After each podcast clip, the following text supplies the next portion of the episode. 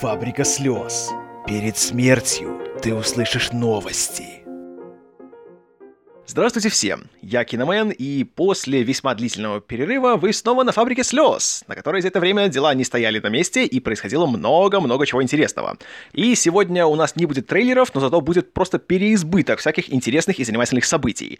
И по традиции начнем мы со студии Sony, у которой, конечно, все еще плачевные времена, но кое-как понемножку уже начинают появляться какие-то шаги в сторону выхода из положения. Э, хотя недавно произошла информация о том, что за прошлый год у Sony были просто рекордные убытки. И в разных источниках называются цифры от 920 до 962 миллионов долларов, которые студия потеряла за последний год. И это, если не рекорд, то в любом случае это ошеломительная сумма. Но при этом, что интересно, э, хотя ходили слухи о том, что, вероятно, студию будут продавать, э, Кадзо Хирай, генеральный директор корпорации Sony, когда он недавно выступал в Лос-Анджелесе перед э, высшим руководством студии, он сказал, что однозначно нет, никто продавать студию не будет, и Sony считает Columbia и соответствующие ее подразделения одной из э, жемчужин в своей короне, и будут приниматься все возможные меры по тому, чтобы э, вернуть студии ее былое величие.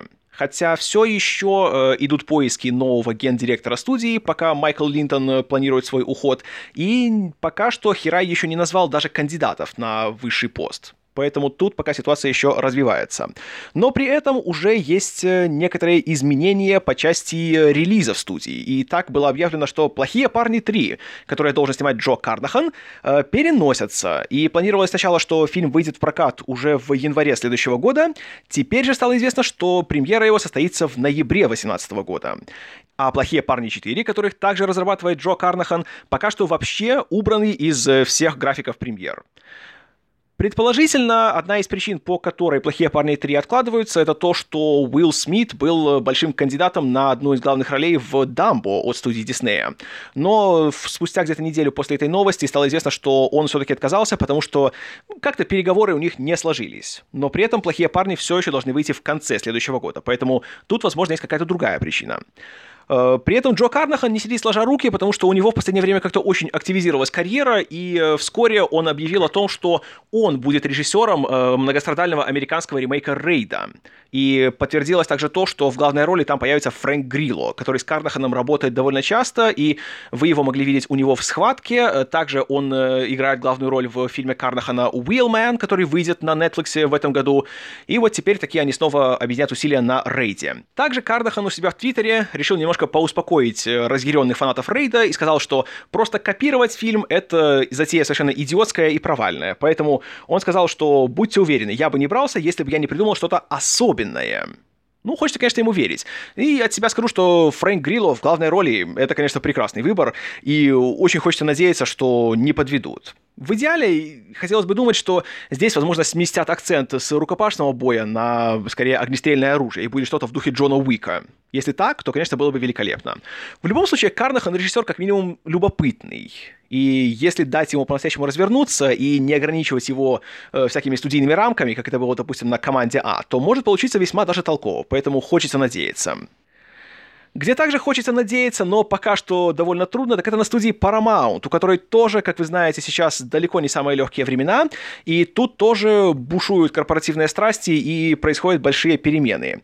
Так, например, гендиректор корпорации Viacom Роберт Бекиш недавно выступил с объявлением своей стратегии по развитию э, корпорации и всех ее брендов. И судя по тому, что он рассказал, э, деятельность Viacom будет примерно напоминать деятельность корпорации Disney, а именно то, что э, все их новые релизы и и все, вся их продукция будет вращаться вокруг определенных брендов, и все будет отпочковываться уже от них. Только что если у студии Disney есть такие бренды, как, э, например, Pixar или Звездные войны или Marvel, которые очень легко раскручивать и тиражировать, то у Paramount пока что с этим не так хорошо. И Беккер заявил, что для них теперь самое главное — это основная шестерка. То есть это такие бренды, как студия Paramount, разумеется, э, музыкальные каналы MTV и BET, детские каналы э, Nickelodeon и Nick Jr., и комедийный канал Comedy Central. И планируется в будущем э, при выпуске всей их продукции, чтобы они были как можно более взаимосвязаны. Вплоть до того, что планируется выпуск новых художественных фильмов э, по мотивам э, интеллектуальной собственности от, допустим, Nickelodeon или MTV или Comedy Central. Так уже, допустим, сейчас в разработке находится новый полнометражный мультфильм о губке Бобе. И планируется, что в дальнейшем эта стратегия тоже будет развиваться, чтобы одновременно вся эта большая шестерка потихоньку так вот поднимала свой уровень. В принципе, стратегия не самая плохая. Другое дело, что насколько эти бренды сильны, чтобы э, иметь популярность на разных платформах. И на сегодняшний день что есть на MTV, из чего можно сделать, например, полнометражный фильм? У них все сериалы основаны на фильмах. И их самые главные хиты — это «Волчонок» и в гораздо меньшей степени «Крик» которые, собственно, являются сериальными версиями популярных фильмов. Поэтому тут пока что с этим довольно трудновато. Кстати, об MTV у них недавно тоже э, произошла небольшая перемена, и у них ушла их э, директор по разработке сценарных программ, то есть всяких сериалов э, Мина Лефевр, которая там работала долгое время, и при которой запустились те же самые и «Волчонок», и «Крик», и «Неловкая», или как там ее называют у нас, и еще куча сериалов. И теперь пока что непонятно, что там будет дальше. И также в рамках реализации новой стратегии канал Spike который э, традиционно был ориентирован на такую, знаете, мужскую, такую пацанскую аудиторию, а теперь он будет переименован в канал Paramount, и его профиль тоже будет э, смещен с всяких, э, таких, знаете, мужицких таких программ и сериалов на что-то такое более рассчитанное на широкую аудиторию, и в основе, конечно же, будут различные фильмы студии Paramount, у которой каталог более чем обширный. Хотя у самой студии Paramount пока что будущее весьма туманно, особенно после того, как стало известно, что по финансовым результатам результатам Paramount занял шестое место из шести среди ведущих голливудских студий. И несмотря на то, что у него убытки составили только 450 миллионов долларов по сравнению с почти миллиардом у Sony, в целом его ситуация гораздо более плачевная. Среди прочего от того, что они гораздо меньше вкладывают денег и гораздо меньше выпускают фильмов. И в прокате получилось так, что у них был ровно один релиз, который собрал более 100 миллионов долларов в Америке. И это был э, «Новый звездный путь». Хотя, как все знают, знают, э, из э, трилогии перезапущенных фильмов этой серии, он оказался наименее успешным финансово. Поэтому тоже дела, конечно, не оптимальные. И теперь уже происходят э, немалые изменения в графике релизов Paramount. И так, например, два э, проекта, которые были в разной мере ожидаемы, теперь уже не появятся. Например, «Война миров Z2», выход которой был запланирован на июнь этого года, теперь пока что не имеет даты премьеры. Среди прочего из-за того, что у сиквела было очень очень много проблем, и долгое время не могли найти режиссера. Потом вроде бы наняли Хуана Антонио Байону, который снял «Невозможное», а потом Байона из-за творческих разногласий, покинул проект и ушел на студию Universal, чтобы снимать «Мир юрского периода 2». Затем пошли слухи о том, что Брэд Питт всячески уговаривает Дэвида Финчера на то, чтобы тот снял сиквел для Paramount. Но тут нужно помнить, что Финчер когда-то уже пытался снять другой сиквел для Paramount, а именно «Миссию невыполнимую 3» тогда ничем хорошим это не закончилось. И на данный момент все еще неизвестно, как далеко зашли переговоры с Финчером. Поэтому у «Войны миров Z2» режиссера нет, сценария вроде тоже пока что окончательного нет, и проект находится в таком вот подвешенном состоянии. И пока что у него нет даты премьеры, как и нет, что интересно, у новой «Пятницы 13 которую неоднократно переносили и планировали уже запустить то в прошлом году, то уже в этом, а как-то ничего и нет. И ходили даже слухи о том, что славный режиссер Майк Фленнеган, возможно, получил предложение предложение снимать новую часть франшизы, но теперь стало известно, что вообще убрали сам фильм из календаря, и в ближайшее время никто даже не думает за него браться. Потому что не нашли э, ни режиссера, ни подход к сценарию, и вообще возникает вопрос насчет того, что Неужели так сложно написать сценарий для фильма, где амбал с мачете в хоккейной маске убивают кучу озабоченных подростков? Неужели вот это теперь стало так, так сложно, что невозможно годами найти какого-то постановщика? И если ты не можешь это сделать, то ты уверен, что ты на своем месте? И, возможно, такой вопрос задал не только я, но и Роберт Бекиш, потому что совсем недавно прошла новость о том, что Брэд Грей, гендиректор студии Paramount, который занимал эту должность 12 лет, уходит с должности. Несмотря на то, что у него контракт еще действительно до 2020 года, говорят, что как раз по настоянию Бекиша, который, скажем так, на хороших условиях общается с Шерри Редстоун, которая председатель компании National Amusements, которая главный акционер Viacom и Paramount, Теперь решено так, что Грея все-таки уберут с должности, потому что под его началом последние пять лет Paramount из всех главных студий постоянно занимает самое последнее место. И одна из причин, по которой э, никто не мог ему ничего сделать, это то, что по контракту ему полагается очень высокая степень самостоятельности. То есть он может э, единолично давать зеленый свет любому проекту, и никто, по сути, не в силах ему противостоять. И, как показали последние годы, у него решения были не самые финансово стабильные, поэтому решено все-таки с ним распрощаться. Кто займет место Грея, пока что еще неизвестно, но известно то, что уже будет э, смена в самом подходе к руководству. И теперь не один человек будет принимать все решения, а это будет делаться уже комитетом. И даже на данный момент назначено уже временное руководство Paramount, в которое входит аж 4 человека. А именно, операционный директор компании Эндрю Гамперт, начальница телевизионного подразделения Эйми Пауэлл, президент производственного отдела Марк Эванс и глава отдела маркетинга Меган Коллиган. Правда, пока неизвестно, насколько долго они пробудут в такой должности и сменит ли их кто-нибудь, или же, как в случае с самим Бекишем, временная должность превратится в постоянную. Но уже можно смело говорить, что переходный период будет не самым легким, потому что Грей при всей своей неоднозначности был известен тем, что он выстраивал очень хорошие отношения с некоторыми режиссерами. Так, например, благодаря ему на Paramount задержались Джей Джей Абрамс и Мартин Скорсезе. А теперь, когда Грея не будет, то не будет и Скорсезе, потому что на днях стало известно, что его следующий фильм, его долгожданное возвращение в жанр криминальной драмы, а именно «Ирландец», о котором даже еще я вам рассказывал 6 лишним лет назад, наконец-таки получил финансирование, и он станет следующим проектом режиссера. Но уже не на студии Paramount, которая должна была быть его дистрибьютором, а уже, как ни странно, на Netflix который приобрел все дистрибьюторские права, причем на весь мир, и получается, что Мартин Скорсезе теперь уже перешел в ранг режиссеров, которые выпускают фильмы сразу на домашний рынок. Конечно, новость не самая утешительная, особенно для давних поклонников режиссера, но такова суровая реальность. Правда, и тут все далеко не так просто. Потому что когда еще был заключен контракт э, на ирландца ранее, в, прошлом году, когда это все было во время Канского фестиваля, была такая договоренность, что Paramount платит 15 миллионов долларов за то, чтобы э, иметь права на американский прокат. Э, все остальные территории себе покупает компания STX которая тоже последние годы активно пытается выйти на широкий кинорынок, но с переменным успехом. И если, допустим, какой-нибудь подарок получается весьма успешным, то какой-нибудь хардкор получается нет. Так вот, а, у STX были права на международный рынок, которые компания стала потихоньку продавать различным дистрибьюторам на отдельных территориях.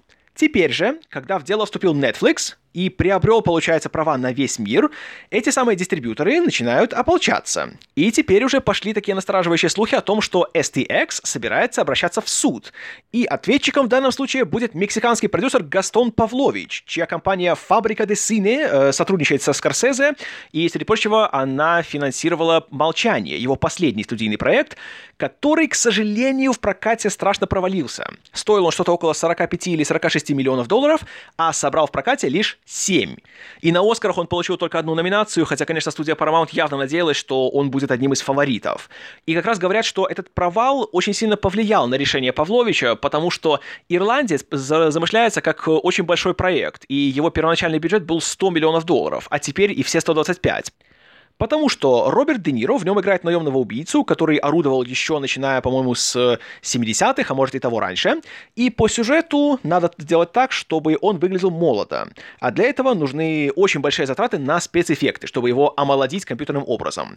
Но, опять же, по неофициальным источникам говорят, что и Павлович, и Paramount, увидев плачевный прокат молчания, решили, что надо бы им обоим поискать варианты получше. И поэтому продюсер заключил контракт с Netflix, у которого, как известно, есть глубокие карманы, поэтому, предположительно, собственно, для фабрика Десине это будет гораздо более выгодная сделка.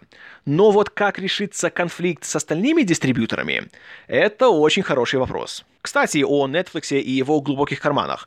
Стало известно, что теперь они еще и заключили контракт с Луи Си Кеем, который в прошлом году дал 4 больших концерта в Вашингтоне, два из них были записаны, и теперь оба из них будут показаны, собственно, на Netflix. И первый из них выйдет уже в начале апреля.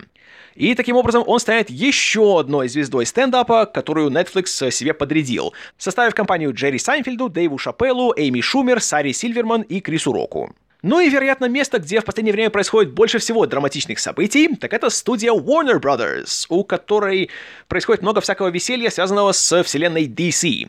Вы, наверное, уже все слышали о том, что Бэт Эффлек решил не снимать фильм о Бэтмене в качестве режиссера.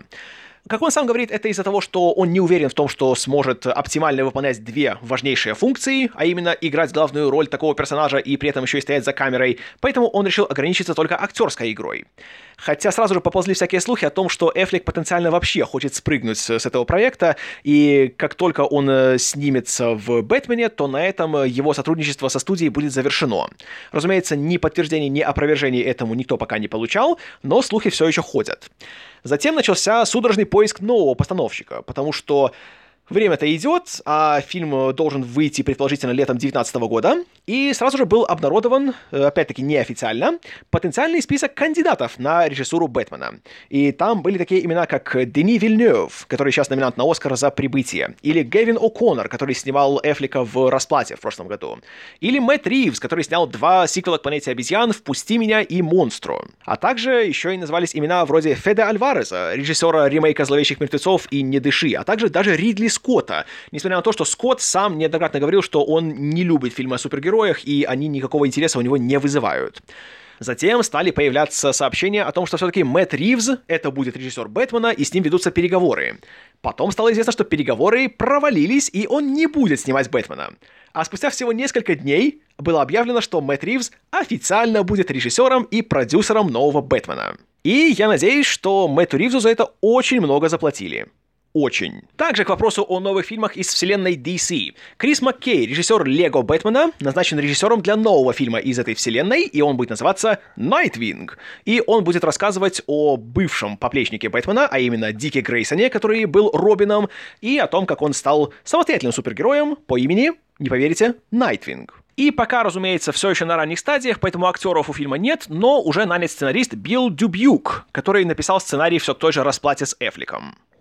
И еще начинают поступать новости об Аквамене, который вот-вот начнет свои съемки, и стало известно, что родителей главного героя сыграют Николь Кидман, которая Николь Кидман, и Темура Моррисон, актер лучше всего, наверное, известный по роли Джанго Фета в «Атаке клонов». Затем поступила весьма неожиданная новость, точнее слух о том, что готовится сиквел к «Отряду самоубийц», но так как Дэвид Эйр будет занят на «Сиренах Готэм-Сити», студия присматривается к Мэлу Гибсону в качестве режиссера сиквела. Хотя официально никто предложение ему не выдвигал, и никто об этом, опять же, не комментирует, но слухи ходят весьма упорные и усердные. А вот что было объявлено официально, так это то, что у сиквела к Лего-фильму, который должен выйти в феврале 2019 года, теперь будет новый режиссер. Роб Шраб, который проработал два года над фильмом, к сожалению, уходит с поста, и причины для этого не называются. Вероятно, опять были творческие разногласия. И новым режиссером будет Майк Митчелл, который в последнее время снял, во-первых, Шрека 4, во-вторых, Троллей для анимационной студии DreamWorks. Не скажу, что кандидатура внушает большую надежду, но хочется, конечно, верить в лучшее. И, очевидно, за эти два года сценарии, наверное, тоже будут как-то перерабатывать, и на данный момент последним автором, которого официально нанимали, это был э, Рафаэль Боб Ваксберг, создатель «Коня Боджека». Что будет сейчас, пока еще неизвестно, но что-то должно будет быть. Возвращаясь к теме ужасов. Еще одна интересная новость. В то время как э, новые похождения Джейсона Вурхиза мы, к сожалению, не увидим, Майкл Майерс вернется уже в следующем году. Джон Карпентер, создатель легендарной серии Хэллоуин, объявил у себя в Фейсбуке э, о том, что к нему обратились с новой идеей неожиданные кандидаты. Дэвид Гордон Грин и Дэнни Макбрайт. Лучше всего известные по черным комедиям на кабельном телевидении вроде «На дне» или «Завучей». И что примечательно, не только Карпентер остался в восторге, но еще и Джейсон Блум, убер продюсер, который отвечает за всякие астралы и судные ночи, будет продюсировать новый фильм, поэтому уже все с уверенностью говорят, что в следующем году он выйдет, а Карпентер, возможно, даже напишет к нему саундтрек. Вот это, конечно, многообещающе. Что также многообещающе, это когда фильм «В дрейфе», о котором я вам рассказывал несколько выпусков назад. Э, это та история о том, как э, Шейлин Вудли отправилась в океан, перетерпела страшный шторм, а затем на пробитой лодке пыталась проделать путь в полторы тысячи миль до берегов, кажется, Гавайев. Тогда, как помните, я говорил, что фильм собирается снимать Балтасар Кормакур, создатель «Контрабанды» и «Эвереста», но у фильма не было студии. Теперь же, после Берлинского кинофестиваля, который прошел совсем недавно, у фильма есть студия. Это будет уже вышеупомянутая STX. А вот где Вудли сниматься не будет, так это в последней части «Дивергента». Потому что недавно она однозначно заявила, что в выходящем э, в ближайшее время телефильме и соответствующем телесериале спин она появляться не собирается. Ну и ладно. Ну и в завершение новость, которая, наверное, более философская, чем какая-либо еще. Как помните, недавно я говорил, что Томас Тау, продюсер и основатель компании Legendary, был э, немножко вытеснен из собственной компании, и было непонятно, чем же он будет заниматься дальше, куда же он пойдет. А как выяснилось, он вообще ушел из кино. Так вот, как выяснилось, недавно в штате Пенсильвания он купил себе ферму, которая занимает более 60 гектаров и стоила почти 4 миллиона долларов. И именно туда он собирается направить все свои усилия и творческие импульсы. И, по-моему, это прекрасно. И вот на этой положительной ноте позвольте я скажу вам спасибо за внимание. С вами был Киномен, и до следующей недели. Надеюсь.